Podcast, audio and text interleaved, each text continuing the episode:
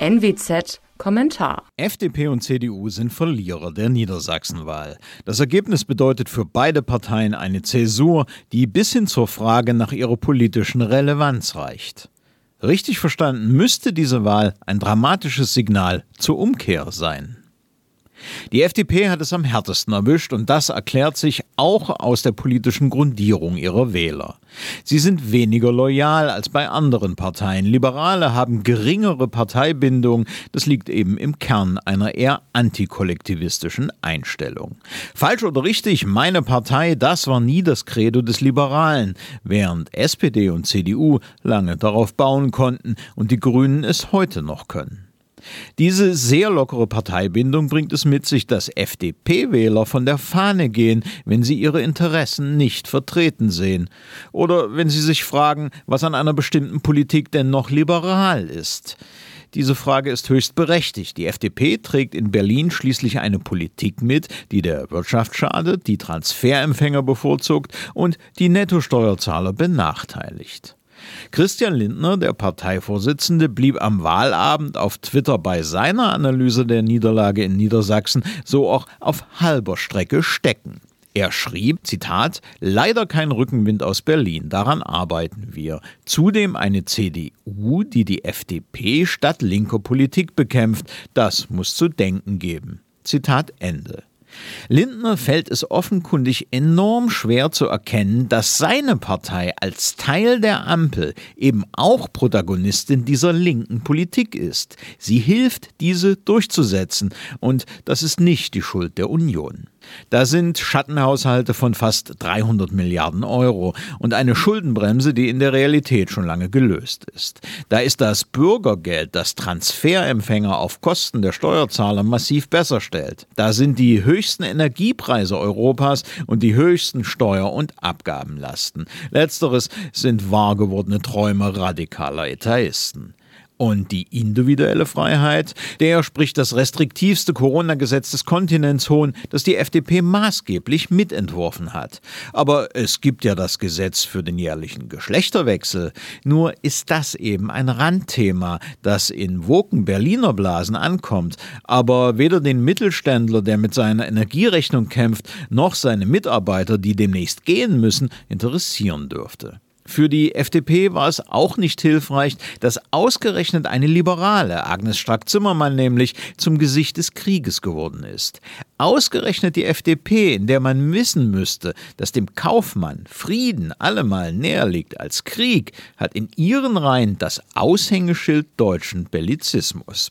Die FDP ist schon einmal nach misslungener Regierungszeit aus dem Bundestag geflogen. Jetzt entkernt sie sich in der Ampel selbst. Sie braucht aber viel mehr Freiheit und Liberalismus pur. Im Grunde gibt es für sie nur zwei Möglichkeiten, den erneuten Sturz in die Bedeutungslosigkeit zu verhindern. In der Ampel härter als bisher FDP pur zu fahren oder die Koalition aufzukündigen.